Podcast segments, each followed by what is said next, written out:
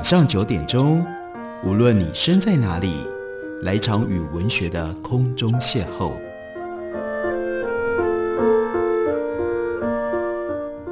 杨照谈书，邀您一同遨游文学世界，认识古今中外的经典之作。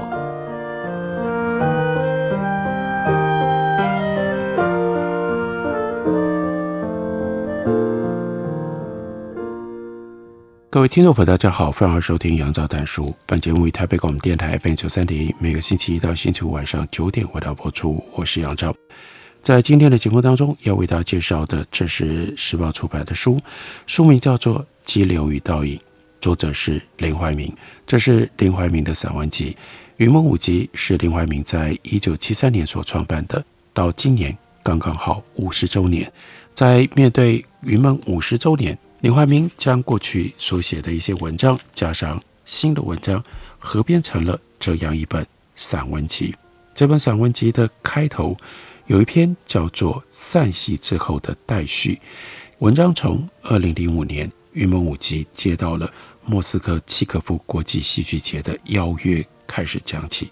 他说：“收到了邀约，我盯着信函，久久无法置信。”冷战时代，俄罗斯一直是遥远的地方，心理上的距离比月球还要远。二零零五年，苏联解体十四年，但是林怀民说：“我仍然觉得不可思议啊。”但云门就真的去了，而且呢，演出了《水月》，轰动莫斯科。接着呢，有一段很有意思的经验。他说：“我发现了一家乔治亚餐厅，有歌手驻唱。最后一场演完，我请舞者去喝酒听歌。”跟着乔治亚民歌的录音演出《流浪者之歌》十几年，第一次见识乔治亚人现场高歌，大家都非常的开心。更开心的是，演完了，我们不马上回家，多住三天，玩疯了，因为不觉得会再到俄罗斯。出发前就自己出钱订好红场旁边的旅馆。临行前夕碰到节庆，烟火照亮窗口，葱头圆顶的东正教教堂。窗子被震得咔啦咔啦的响，大伙儿在房间里兴奋狂叫。事实上，水月首演了之后，戏剧节就邀请舞团二零零七年再访，这次呢就要演出《流浪者之歌》。但是那一年中国外销俄罗斯的米污染，政府禁止所有的大米进口，云门不能够带演出的稻谷去。艺术节买了里海区域的稻谷，云门技术人员飞过去。用十天和当地的技工把三吨半的稻谷染成了金黄色，观众为从天而降的米铺热烈的喝彩，却不知道粒粒皆辛苦啊！也没看见演完了之后，我站在后台入口看稻谷被搬上卡车送去焚毁，感到无比的凄凉。原先戏剧节安排莫斯科演完飞乔治亚续演，因为乔治亚。南奥塞提亚主权的争端，两国交恶，那家乔治亚餐厅关门，百货公司买不到乔治亚红酒，《流浪者之歌》的巡演也取消了。隔年，二零零八年，北京奥运开幕日，俄罗斯入侵乔治亚，两国开战。停战之后，乔治亚跟俄罗斯断交了。因为这些磨难，那次的旅行让林怀民一直难忘。后来巡演俄罗斯的印象相对就比较模糊了。接着他就提到了这本书，在疫情期间准备出书，重读旧作，才意识到开始整理这个书稿的时候，云门已经四十六年，而且呢自己带着云门去过这么多的地方，做了这么多的事，前前后后编了九十出五，可是相对的文章写得很少。他就说，因为不是舞蹈专业出身，云门草创的时候，我补习。七八零年代，台湾的舞蹈资讯还很少，我找不到聊舞蹈的对象，就认真阅读舞蹈家的传记和西方媒体的舞蹈讯息，顺手把我补习的心得写出来，跟大家分享。如今阅读，发现我敬仰的舞蹈大师个个特立独行，他们笃信也坚持。书写这些偶像，其实是在孤独当中的自我勉励。九零年代之后，年轻的舞蹈写手倍增，我歇业了，不再写介绍西方舞蹈的文章，偶尔偶然的书写，通常是新舞创作的背景跟心境。真正让我彻夜思索，不得不写的，这是追悼的文章，像仪式，写过了才能够保住亲长师友的体温，记住他们的风范和他们的嘱咐。上下飞机，幕起幕落，江湖匆忙，赶场戏凤写就的文章，他就引用了雅玄深渊里的句子，这也同时也是这本书名的其中的来历。激流怎能为倒影照相？当水流这么样的狂急，就不会有倒影，连影子都留不住了。所以就觉得自己那个时候所写的文章都没写好，没写下来的事情。就更如过眼云烟，忘了。居家整理文稿，追忆旧事，十分的吃力。退休的我，甚至怀疑自己有了失忆症。我向云梦文献室的同仁求救，问说：《流浪者之歌》之后，我们去了几次俄罗斯？契科夫国际艺术节每两年举办，二零零五年到二零一九年，十四年当中，居然去了八次。俄罗斯观众爱云门。票房开启两三天就把几场演出的票卖完，谢幕的时候都会有年轻人涌到台前，把可爱的小宝花束递给舞者。戏剧节总部地下室墙上挂着 Peter Brooks、William Sever、William Fawcett、Peanut Bush，还有林怀民的大照片。他说，每一次访演总在那里举办盛宴。戏剧节总监沙德林很会劝酒，那是什么酒？当然是一杯又一杯的 Vodka，不醉不归啊！二零一五年春天去瑞士、奥地利、德国、卢森堡绕了七十天，回到台北，云门剧场即将开幕，像最后的排练，万事必须就绪。我加入了 Last Mile 最后一里路，不眠不休打杂。两个礼拜之后再去俄罗斯演出，首演酒会。这个时候当然林怀民是主宾，但。半杯伏特加砰然倒地，虽然一分钟不到就打开眼睛，没事没事，爬起来，周遭的人已经忙成一团，浮浮沉沉量体温、量血压。早上八点，总监沙德林亲自到饭店押我去医院，说他已经安排好国家科学院的三位大夫来照顾。主治医师是一个美丽的中年女子，端庄大方，好像是从旧日小说里面走出来的夫人。她对林怀民说：“林先生，很高兴见到你。”用清脆的英文在招呼。接着他说：“我不是说高兴看到你来医院，我先生昨天才从台湾回来。哦，原来他先生去台北开学术会议。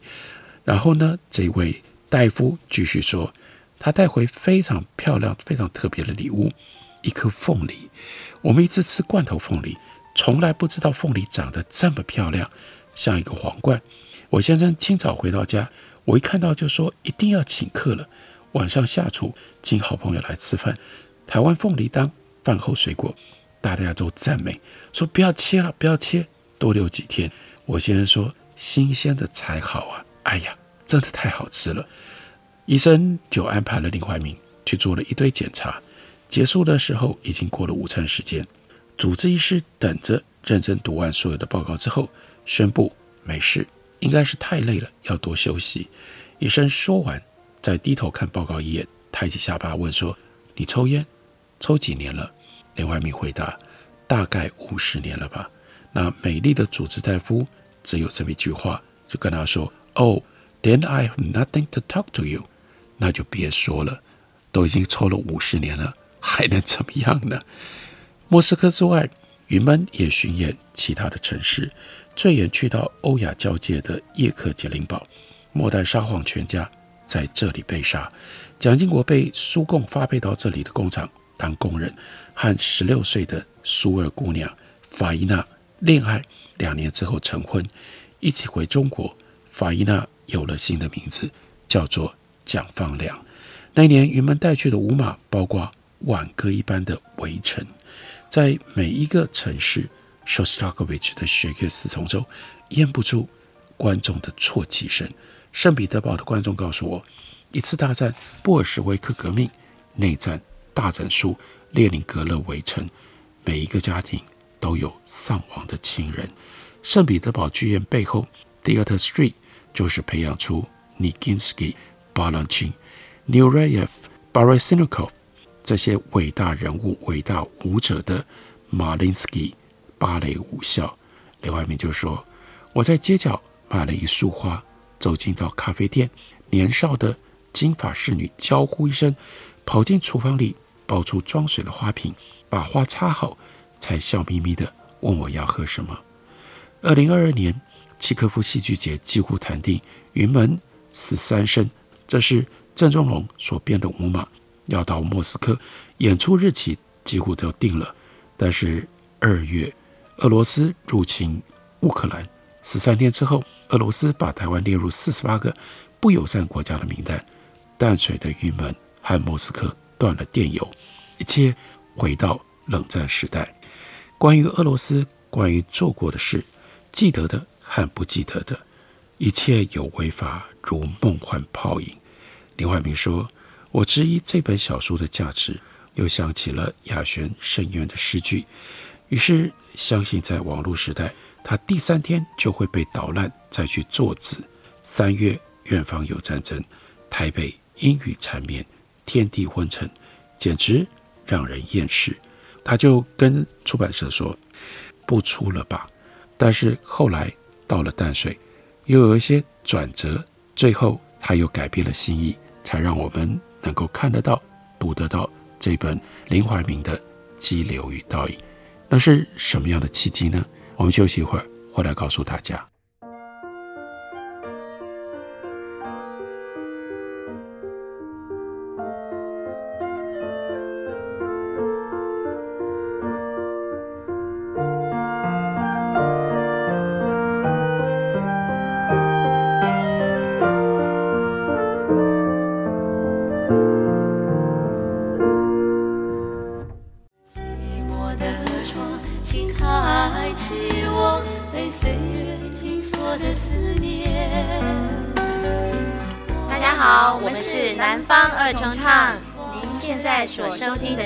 最有活力的台北广播电台，FM 九三点一，AM 一一三四。我是否还算是你的从前？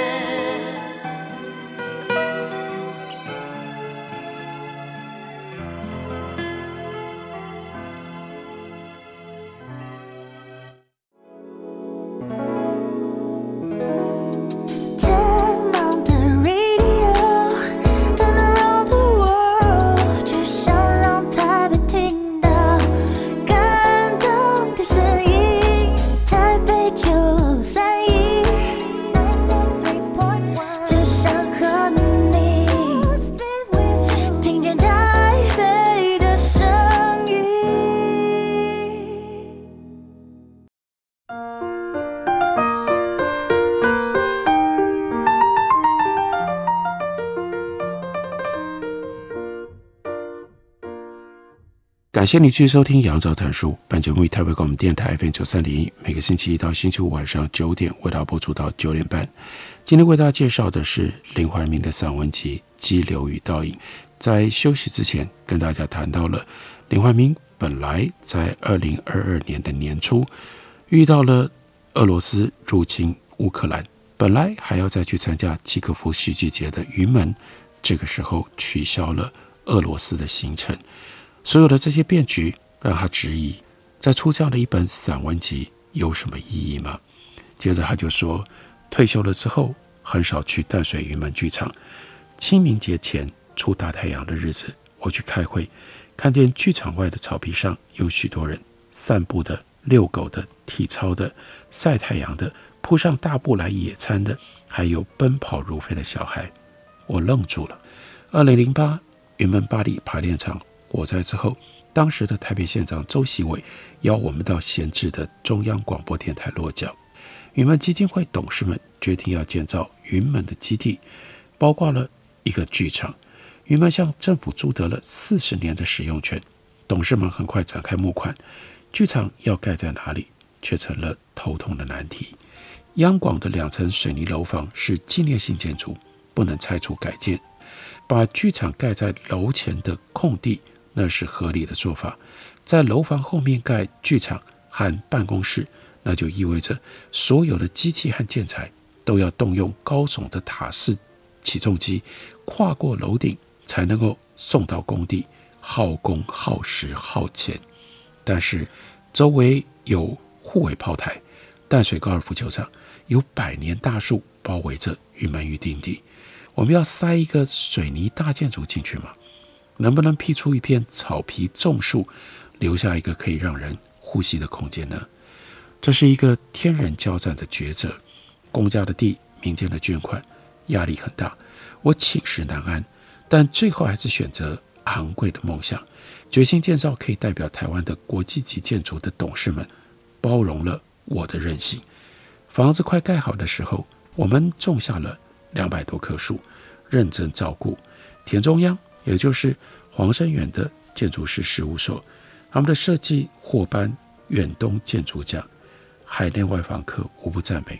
他说：“真正让我松一口气的是，来玩的人越来越多。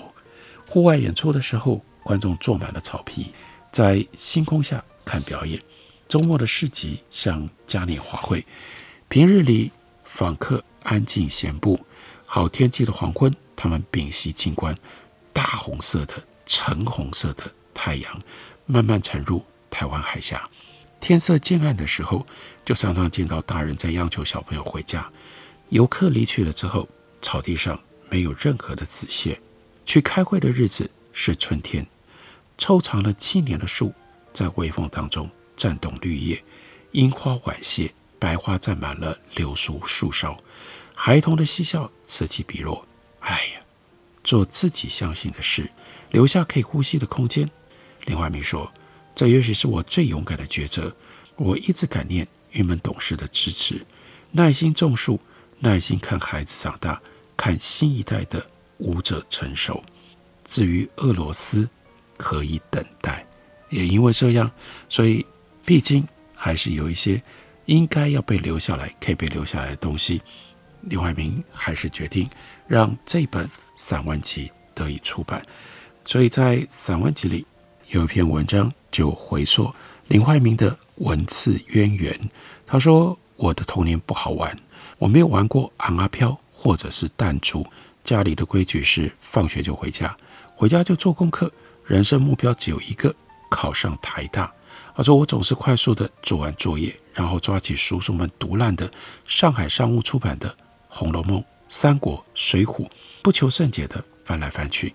考上台中一中初中部的暑假，我发现书柜上方堆着厚厚的几叠杂志，站上椅子搬下来，是好几年份的《自由中国》半月刊。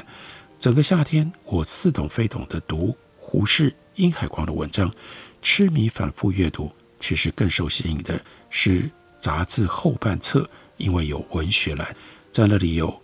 梁实秋的亚瑟小品，有吴鲁琴的鸡尾酒会，有徐虚的江湖情，有聂华苓的翡翠猫，另外有林海音的城南旧事等等。到了初三下学期，班上来了一个同学江春兰，后来他的笔名是司马文武。那江春兰投稿《野风》，拿到了稿费，我们就去台中非常有名的中央书局买书。世界上有这种好的事啊！回家我得写了一篇。那一阵子，我下课十分钟也跑去图书馆读《联合副刊》，就抄了报社的住址寄过去。一个礼拜之后，看到我写的儿歌竟然变成了千字，登在联副。我抓了江春兰一起去图书馆看这篇短文，我们都觉得不可置信。更奇迹的是，千把字的儿歌这个稿费呢，三十块，在那个时候三十块。足足可以看十六场电影。想了想，怎么用这个钱呢？去学舞，三十块付了孤雅琴舞蹈社一个月的学费，每周三次去上芭蕾。十四岁了，当然完全赶不上自由学习舞蹈的小妹妹，但也不十分在意，因为我全心投入写作，再接再厉，投稿副刊，天天跑图书馆，等了两个礼拜，等到一封信，叫做。最近稿几大作要迟几天刊登，书名就是林海音。我这个时候才知道，原来联副的主编就是写城南旧事的林海音先生。那是个疯狂的春天，读小说、写小说，还跑去跳舞。高中联考就惨了，差三分没考上台中一中。父亲大怒，不准我去念台中二中，让我转而去念管教严格的味道中学住校。味道偏远，当然就没办法跳舞了。可是呢，不妨碍继续写作，又写了三年。高一寒假到台北，特别去拜访。林海音先生，多年之后，林海音会告诉人家说，十五岁的林怀民去他家坐的笔直，一本正经的请教写作的问题。他说，多年后回想，事实上啊，不知道该如何告辞。这个时候呢，林先林海音的少爷儿子回来了，要吃中饭，还呆呆地坐在那里，然后以至于林先只好留他一起吃饺子。开学了之后。在林海音编的联副上，读到了两篇奇怪的小说，一篇题目怪，《失业扑克炸鱿鱼》，作者的名字也很怪，叫做七等生。这是七等生在联副发表的第一篇小说。还有一篇呢，标题叫做《把瓶子升上去》，讲早上大家到学校看到国旗杆上吊着一个瓶子，叮叮当当，轻敲旗杆。戒严审查的台湾，半夜把空瓶子升上国旗杆。多年之后才听说，林海音考虑再三，决心刊登。发牌了之后，改变主意，拆版换上另一篇。回家之后，还是觉得舍不得，再打电话，又请排版工人再拆版，还是把瓶子升上去了。这篇小说作者就是二十八岁的黄春明。黄春明在第二天。看到他叛逆的小说在《联合副刊》上和读者见面了，知道林怀民在写小说，喜欢拉小提琴的二叔就跟他说，他年轻的时候到松山结合疗养院去养病，有一个叫做钟礼和的病友，他也在《联副》发表文章。钟先生很安静，二叔说他常常整天不说话，又收到了稿费，就去买钟礼和的小说，买了《雨》和《立山农场》。书里面交代了出版的过程。一九六零年八月四日，李和先生客雪往生，鲜血溅上了正在修改的中篇小说《雨》。三个月礼拜后，连副开始连载《雨》。林海音先生和钟兆政、文心等长辈组成了钟礼和遗著出版委员会，在礼和先生百日忌那天，把结集成书的《雨》供到供桌上。礼和先生逝世周年，立山农场。出版问世，林海音会改稿子，同时呢，复信说明理由。高二那一年很例外的，没刊登也没退稿，隔了好一阵子才收到联合报寄来的文章简报，还有换了马哥写信，告诉我说：“哎呀，林先离职了，由马哥接任联副主编，如果有新作，要林怀民寄给他。”多年之后，林怀民才听说。一九六三年，那是因为联副发表了一首题为《故事》的新诗，讲一个愚昧的船长漂流孤岛，陷入困境，老死在岛上。结果呢，被警备总部认为这是在影射领袖，就是蒋介石。林海音因此而辞职。另外呢，《故事》这首诗的作者为此而入狱，关了三年多。他说：“我买到马各的书，读到了。”一直是在烟波暮霭中掉星星的孩子，这样的句子，就把它抄进到笔记本里。他说：“我投的稿，马各不一定登，我的信却都马上回，回答小文青的问题，听惨绿少年诉苦，有的时候也分享他自己的生活。”马哥写来的信里面，其中有一段就说：“下雨，滂沱大雨，报社一楼淹水，我们脱了鞋，卷起裤脚。”踩水进去，简直像是在抢滩一样。这特别的地方是，大林怀民二十一岁的马哥没把林怀民当孩子。他说：“我们成了无所不谈、每日一信的笔友，被关在味道中学，憧憬台北和文学。晚自习的时候，专心爬格子，给马哥写信。